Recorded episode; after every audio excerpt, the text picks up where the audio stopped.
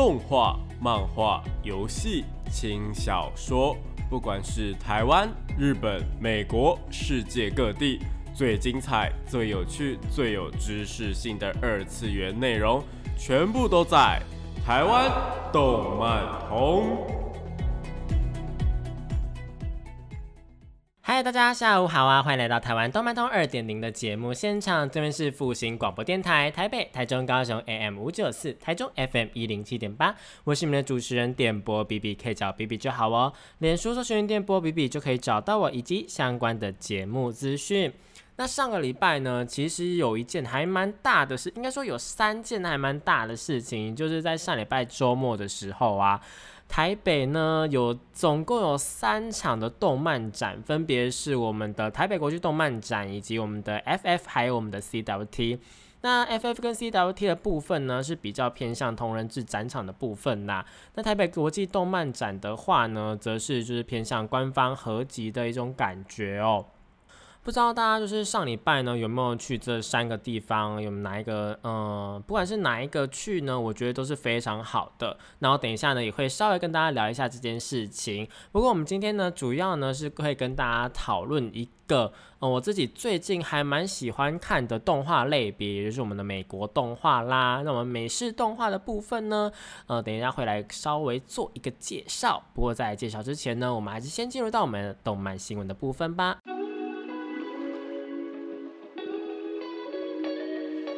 少年少女、热血感动、悬疑推理、恐怖血腥、御教娱乐、恋爱放闪、BLGL，各式各样的动漫作品推荐，全部都在动漫推推。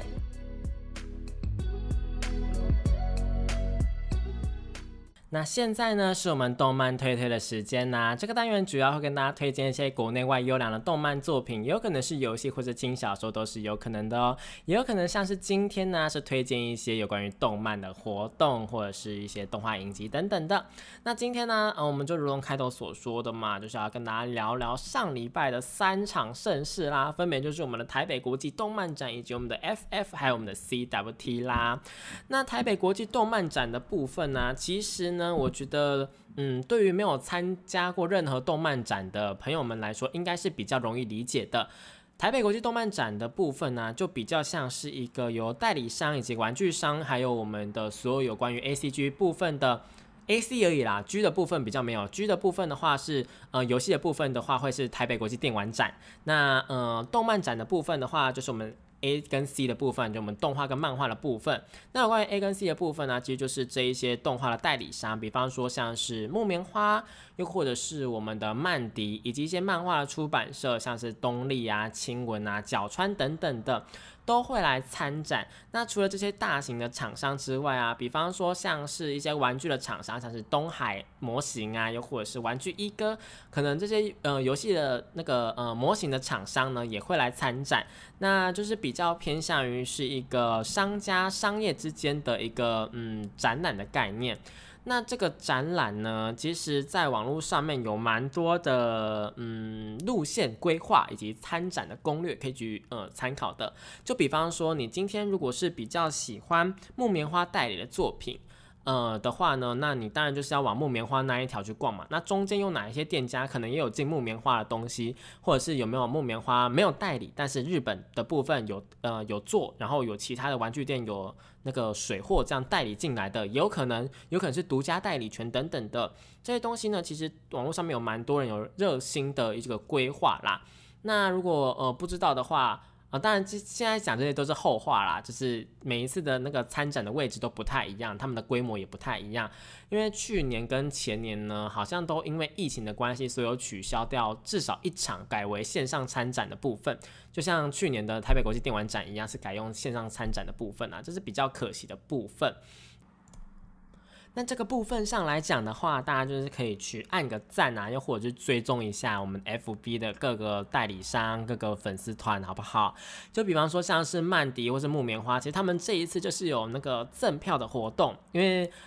嗯，台北国际电玩展呢，哇，动画展的部分的话是需要买票进场的，就跟一般的展览一样啦。只是这个展览主要是来卖东西的。那呃，一张票啊，其实预售票啊是一百二，那如果是正常就是当天买的话呢，其实一百五。其实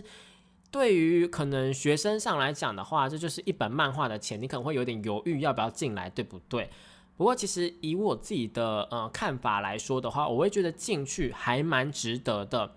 因为呢，呃，里面除了这些代理商，又或者是那个有呃模型的厂商啊，或者是玩具商啊，他们有一些贩卖的独家商品之外呢。其实他们还有很多个舞台，那舞台的部分呢，可能就会举办一些特殊的活动，像这 B B 我蛮喜欢的一部作品《影宅》啊，这一次啊就有邀请作者啊，作者没有来。因一般来讲的话，台北国际动画呃动画动漫展的话呢，其实是会邀请日本的还蛮多。呃，作者又或者是声优来到台湾的，不过因为现在疫情的关系，我相信大家也能够理解，说他们为什么嗯这一次没有邀请，又或者是为什么没有人愿意来啦。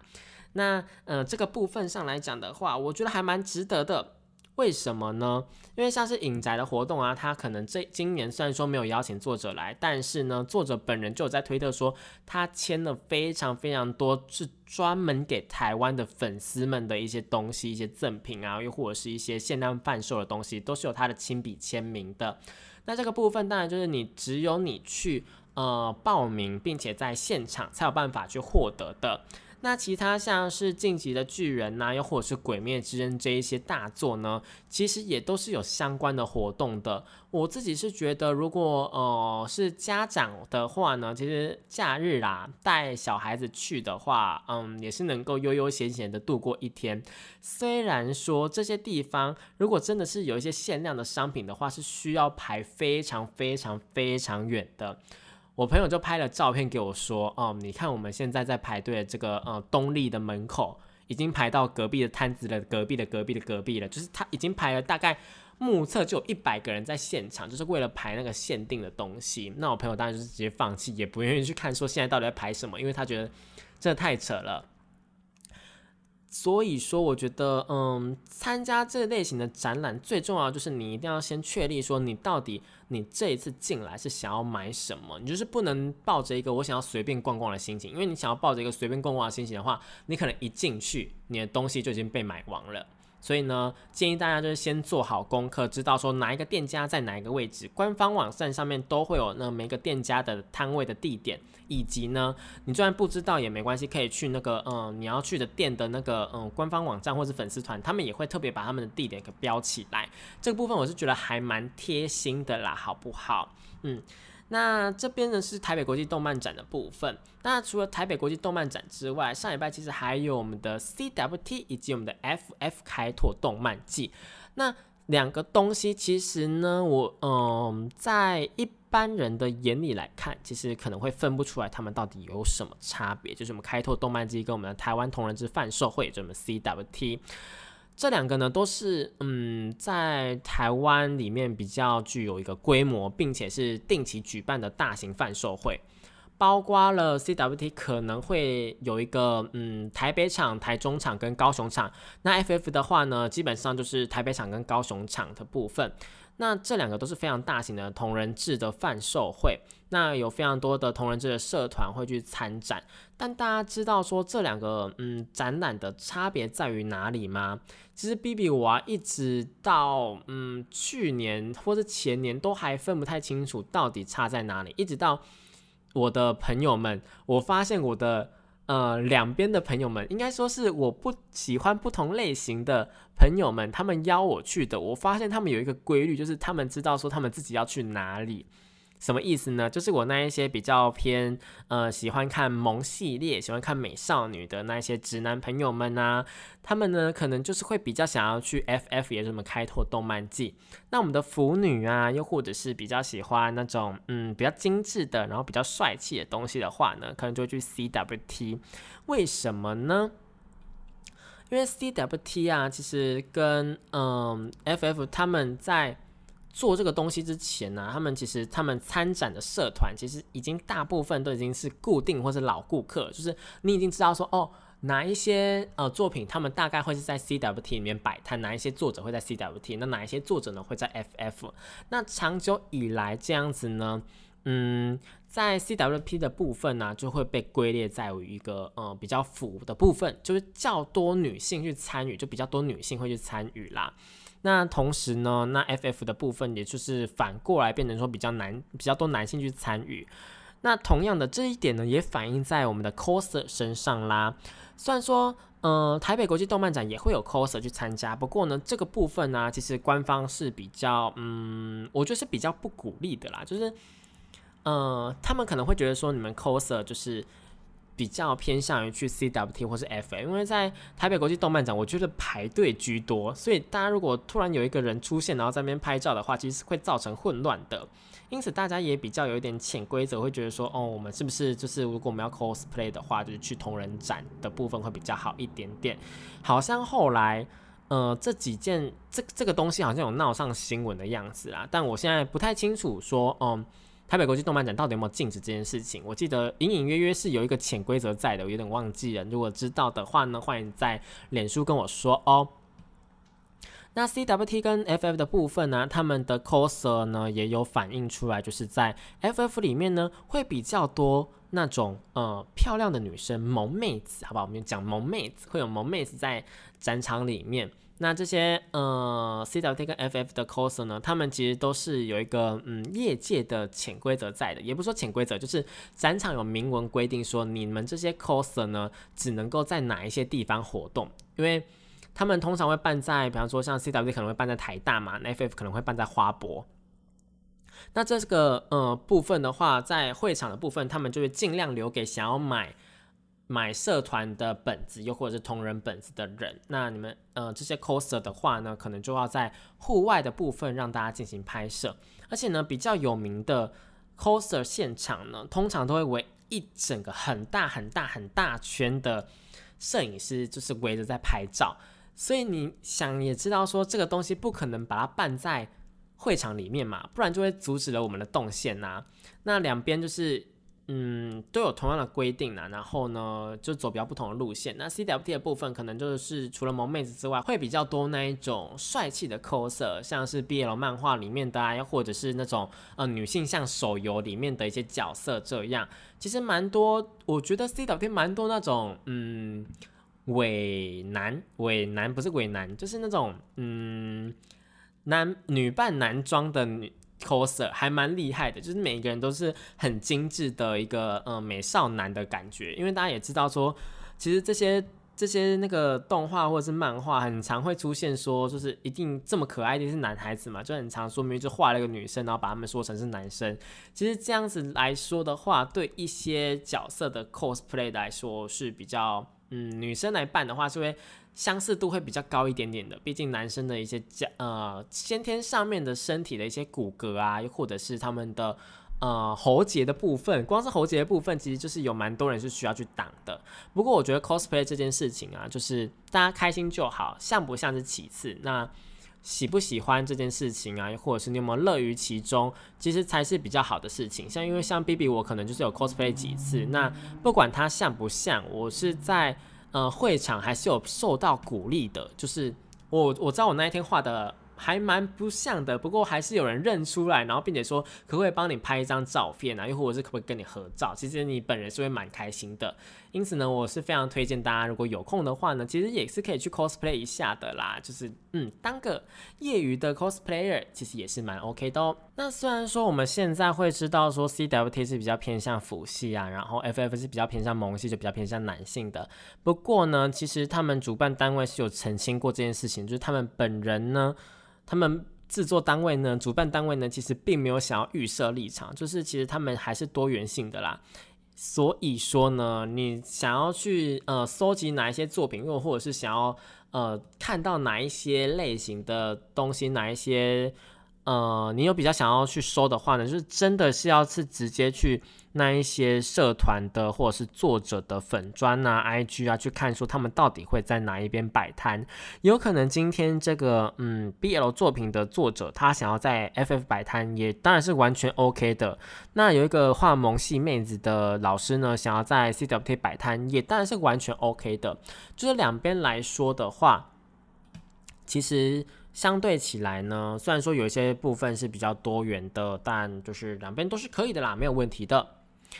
那呃，确实上来说的话，呃，比较明显的不一样是，FF 的话，它其实是除了呃同人志的贩售之外，还会有舞台的活动。因为 CWT 它其实是比较偏向于日本的那一种模式，就日本的同人志模式，就是一条一条一条一条的，完全没有，完全就是摊子跟摊子摆在一起，然后就是让大家这样。逛来逛去，逛来逛去的。但是其实 FF 的话呢，它是有舞台设置的。那舞台设置的话，就有点像是台北国际动漫展，可能会邀请一些嘉宾，像是女性的声优或者是一些老师这样子。然后基本上呢，比较多往年的经验是比较多女性的声优啦，因为。呃，FF 比较多男性来参加嘛，对不对？所以呢，其实呃，两个活动上来讲，虽然说本质上我觉得是一样的，但是其实分类上面呢，大家是可以自己去考量的。但当然，同样还是刚刚提到的，就是你要看你喜欢的作品在哪里，再去呃哪一个展场喽。那讲到这边呢，我们先暂时休息一下，听一首好听的歌曲吧。欢迎回到台湾动漫通二点零的部分，这里是复兴广播电台台北、台中、高雄 AM 五九四，台中 FM 一零七点八，我是你们主持人点播 B B。那接着呢，我们就来聊聊说我最近还蛮喜欢去看的东西，就是我们的美式动画啦。那其实美式动画它的风格啊，又或者是它的一个呃脉络的话，我们在嗯。台湾动漫通去年一开始的前几集啊，在讲迪士尼动画的时候，其实就有稍微的聊过。那美式动画简单的来讲的话呢，就是美国出产的动画啦。我只能这样跟你们讲，就是呃，它是比较偏向于它跟呃美式动画跟日式动画的差别很大的一个不同，就在于。呃，画风的不一样嘛，那这个画风的不一样呢，其实因为我们有讲过说日式动画是从美式动画过来的，所以前期的日式动画，比方说像是原子小金刚，其实还是可以看得出来美式动画的影子在的。那这个东西上来讲的话，我会建议大家就是回去听一下我们前面几集，就是一开始前面几集的部分，那会有比较详尽的介绍。主要就是那一些美国动画工作室，像迪士尼啊、华纳兄弟啊，又或者是到现在的梦工厂啊、皮克斯这些东西呢，其实都是有一个差别在的。那你可能会觉得说，哎，好，我就提额外再提一个，你可能会觉得说，哦，美国动画跟日本动画，那么其他的动画。有的，当然还是有其他动画，比方说台湾的动画，又或者是像是中国大陆的动画，或者是那个呃韩国的动画，呃，其实亚洲地区的动画的话呢，它的画风都是比较于偏向一个日式的画风啦，就是 anime 的部分，而不是卡通的部分。那卡通的部分呢，像是那个欧洲的动画，其实呃严格上来讲的话，它的风格比较偏向于是美式动画，可是又跟美式动画。非常的不太一样，就是他的人物呢，不会非常的浮夸，而是比较偏向于是写实画风的一个感觉，就有点有点像是艺术作品，然后真的动起来的感觉啊。呃，怎么讲呢？比方说像是嗯，蒙娜丽莎的 Q 版，就是蒙娜丽莎是一个很写实的画嘛，但是呢，它的比较 Q 版一点点。但又没有到那么 Q 版啊！我知道，就是有一点点像是 Red Bull 的那种感觉啦。大家知道 Red Bull 吗？Red Bull 的小动画的话，它其实就是有点偏向于说是欧洲动画的那种感觉。不过 Red Bull 的动画是美国做的啦，哇，应该是啦，应该是美国做的。我们这个我们就不探究，我只是要跟大家说，那个欧洲动画的感觉呢，会比较偏向于是那个那一种的那一类型的呈现方式。那除了这些之外，当然还有像是一些嗯。粘土动画、定格动画，又或者是一些沙动画，这些还有像三 D 动画这些呢，当然就是我们比较多元化的一个部分。那这些东西呢，就是不会把它们混为一谈啊。虽然说有些可能是美国做的，有些可能是日本做的，但是其实我们是会把这个东西呢分得还蛮清楚的。好，好不好？想跟大家讲一下。那美国动画的部分呢，到底有哪一些是我自己还蛮喜欢的美国动画呢？呃，其实，呃，如果大家有在看美国动画，可能都知道，应该说美式动画的，可能都知道说，其实有蛮多美式动画，虽然说它都在电视上面播，然后好像是，呃，非常的可爱啊，非常的亲民啊，什么之类，但其实它里面有非常多的动画是，呃，有很深一层的意思，可能是蛮黑暗的。所以像是呃非常红的辛普森家庭，其实就非常的不适合给小朋友们看。还有像是南方四剑客，也非常的不适合给小朋友们看，因为里面有非常多成人的梗啊，又或者是成人才会懂的东西。那呃，辛普森家庭在台湾的部分好一点点的地方，在于说他们会针对台湾做一个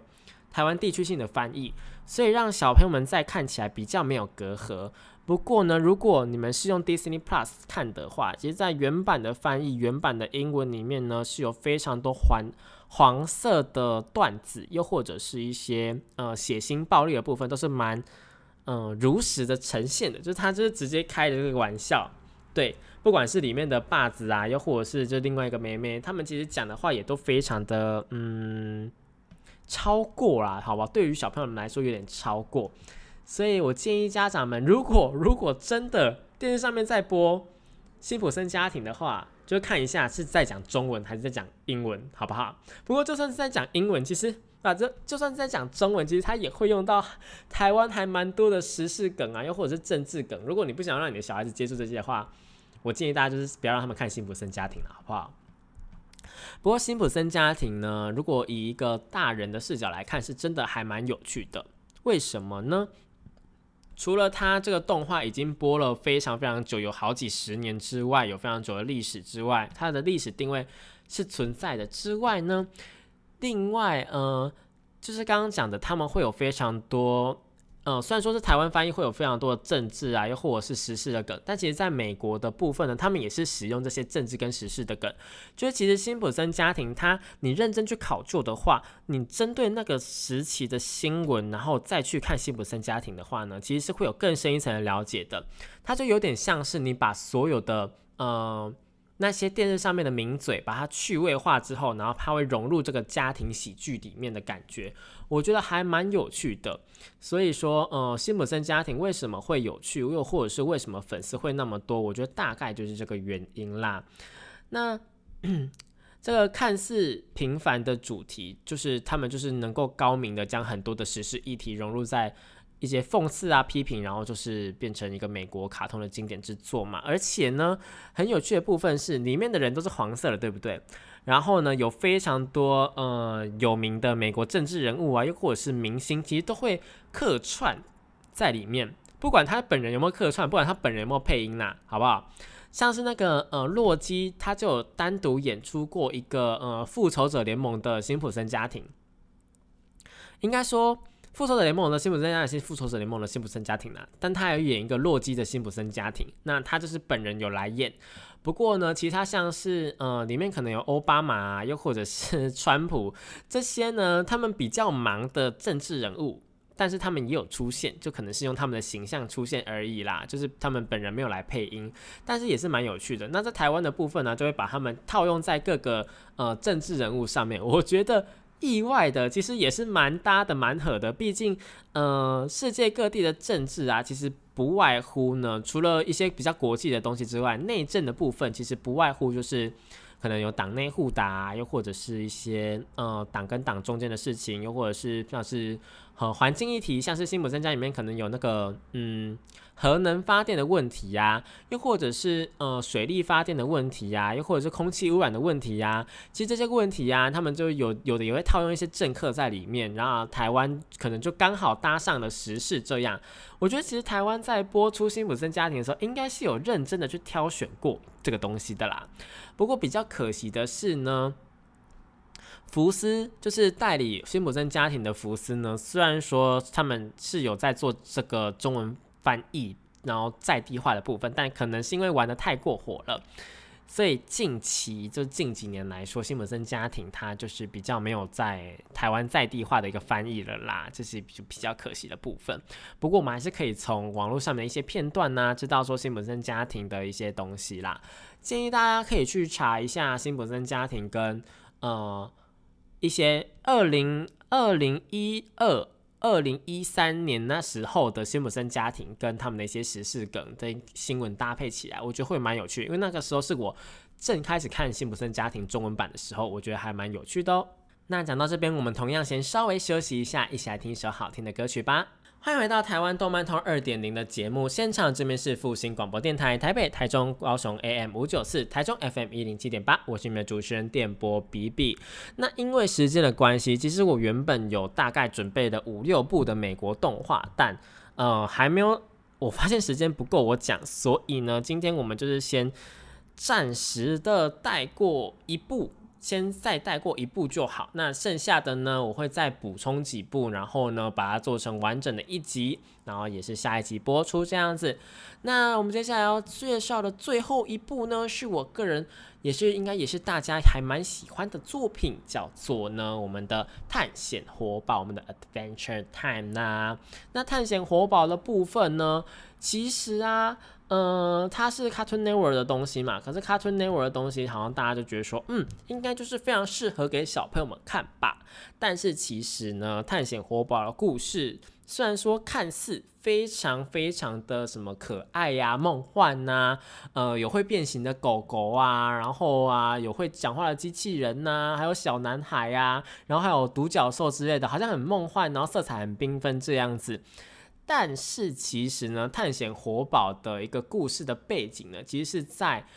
呃有点类似，就是末日之后的故事，然后剩下一名人类的感觉啦。我不知道大家能不能够体会那个感觉，就是它其实是用一个很欢乐的呃形象去包装一个还蛮。让人难过的故事，只是他都是一直在讲一些呃鸡毛蒜皮的一些日常的故事。但这些日常的故事啊，其实如果我们认真的去解析、认真的去看的话，会发现说它其实有很多都是有它的大道理在的。不然的话，就不会只剩下一个小男孩而已啊。那其实除了这个呃阿宝之外啊，像是。有什么泡泡糖、泡泡糖公主啊，然后还有什么柠檬男爵啊，然后还有我们的吸血鬼啊，这些东西呢，其实都不是人类。我不知道大家有没有发现，就他们长得很像人类，但他们其实并不是人类。那他们是因为什么原因变成了这个样子呢？除了吸血鬼之外啊，就因为什么原因变成这个样子呢？当然就是。有待大家就是自己去看，自己去探索。我发我是给大家一个比较新的视野去看，因为大家可能在如果只是单纯的在看动画的话，就电视上面播的话，可能是一次一集，一次两集。那有的时候 Cartoon Network 呢，它也不会连播，就是它不会一集接着一集，它可能会第一集跳第三集，然后第三集又跳第七集。对我觉得这个很很闹的一部分就是这样，就台湾的有些频道啊，他们的像是卡通频道。或是迪士尼，呃，现在已经没有迪士尼频道，可是迪士尼频道以前也是，又或者是悠悠 TV，其实他们都会有这种状况出现，就是有时候会呃跳播，但是当然近几年是有改善的啦，可能是有被反映过啦。所以呢，如果大家想要看一下探险活宝比较真实的故事的话，其实，在嗯有的串流平台上面是有正版可以收看的，虽然说可能只有英文版，但还是能够让大家好好的理解他一个故事啦。因为阿宝呢，其实他是一个蛮幸运的男孩的，我只能这样子讲。好，那呃，其实里面还有讲到一些东西，就是除了那些欢乐的生活之外，我觉得我比较嗯，怎么讲，比较印象深刻的剧情，其实呢是在阿宝跟泡泡糖公主他们其实是有谈恋爱的。那谈完恋爱之后呢，其实泡泡糖公主后来是跟这样讲应该不会剧透吧？应该是还好。后来呢，其实是跟艾维尔是在一起的。那这个部分呢，其实就是还蛮，嗯，以美国也不能说以美国，以卡通来讲的话，是还蛮现代的。就是在性别啊、性平的东西的部分上面呢，是还蛮现代的。那这个现代的部分呢，就除了女女恋之外啊，还有一些不少的，像是嗯。宠物的问题，宠物陪伴呐，然后死亡的议题呀，又或者是呃，在机器人在呃未来的世界你会怎么做啊？那如果呃阿宝还遇到很多的试炼，那这些试炼的部分，当然就是要他去抉择，说他的一个人生要怎么样，又或者是他想要怎么做选择。其实阿宝后来呢，对这一点我很想讲，后来呢，他是。呃，有点变成残障的感觉的，就是他会装假手，或者是就是对，你们就是嗯，所以这一部动画其实前面几季我猜想啦，Cartoon Network 会这样子跳播的原因，是因为呢，嗯，有几集就是可能第一季啊或第二季有几集的部分，是真的还蛮不适合给小朋友们来看的。就它有一些可能比较嗯恐怖、比较血腥的部分，因为像是就算是我已经高中了或是大学了，然后有一次回去看《探险活宝》的时候，我不知道是哪一集，反正就是那个呃有一只角色叫做树鼻妹，那树鼻妹她就是呃她是顾苹果那只大象嘛，她有一集就是在那个突然变得很凶猛，然后变得红色的，然后把大家好像吞进去还是怎么样，就有一点。因为就是很恐怖，你知道吗？就是在卡通频道上面就是播这种很恐怖的东西，我自己都觉得恐怖了。就虽然说它的呃它的颜色、它的色彩很华丽，但是它里面呈现的内容是会让人家觉得很恐惧的，就有点类似说，嗯，可能这样大家讲会笑我啦。但是就是我在看《哈利波特》那个消失的密室的时候，其实我也是有被吓到的，就是他那一只蛇。然后在密室里面，然后这样很大声这样窜来窜去，其实我也是有被吓到的。就是每个人吓到的点不太一样。那 Cartoon Network 呢，其实应该是那一几集没播到的，应该就是那种比较恐怖、比较血腥，又或者是嗯意义比较深的东西。他们怕小孩子看不懂，所以就跳播了啦。但这样其实造成了蛮多嗯小朋友或者是想要认真看的人呢，他们看不懂剧情的。我只能说，《探险活宝》的主线剧情。还蛮有趣的，好不好？还蛮有趣，而且还蛮有深度的。如果大家喜欢探险活宝，然后想要了解这个末日后的故事的话呢，其实是可以好好的去嗯理解一下，并且去支持一下正版的平台喽。好了，那今天的节目就差不多到这边结束了。如果你喜欢今天的节目的话，又或者是你喜欢 B B 我本人的话呢，其实呢是可以去追踪我们的 I G 啊，又或者是追踪我们订阅我们的频道，然后按个喜欢，开启小铃铛，这样才不会漏掉更多的消息哦。那如果想要收听重播，又或是前面几集啊，像是我们的迪士尼那个美式动画的部分没有听到、没有听过，或者是不知道解说的，不知道他们到底代表什么意思，它的脉络、它的发展到底怎么样的话呢，也可以去网络上面搜寻台湾动。漫通有非常多的呃 podcast 平台呢，可以去收听重播哦。那我是 B B，我们下个礼拜呢同一时间一样在复兴广播电台，我们在空中相会喽，拜拜。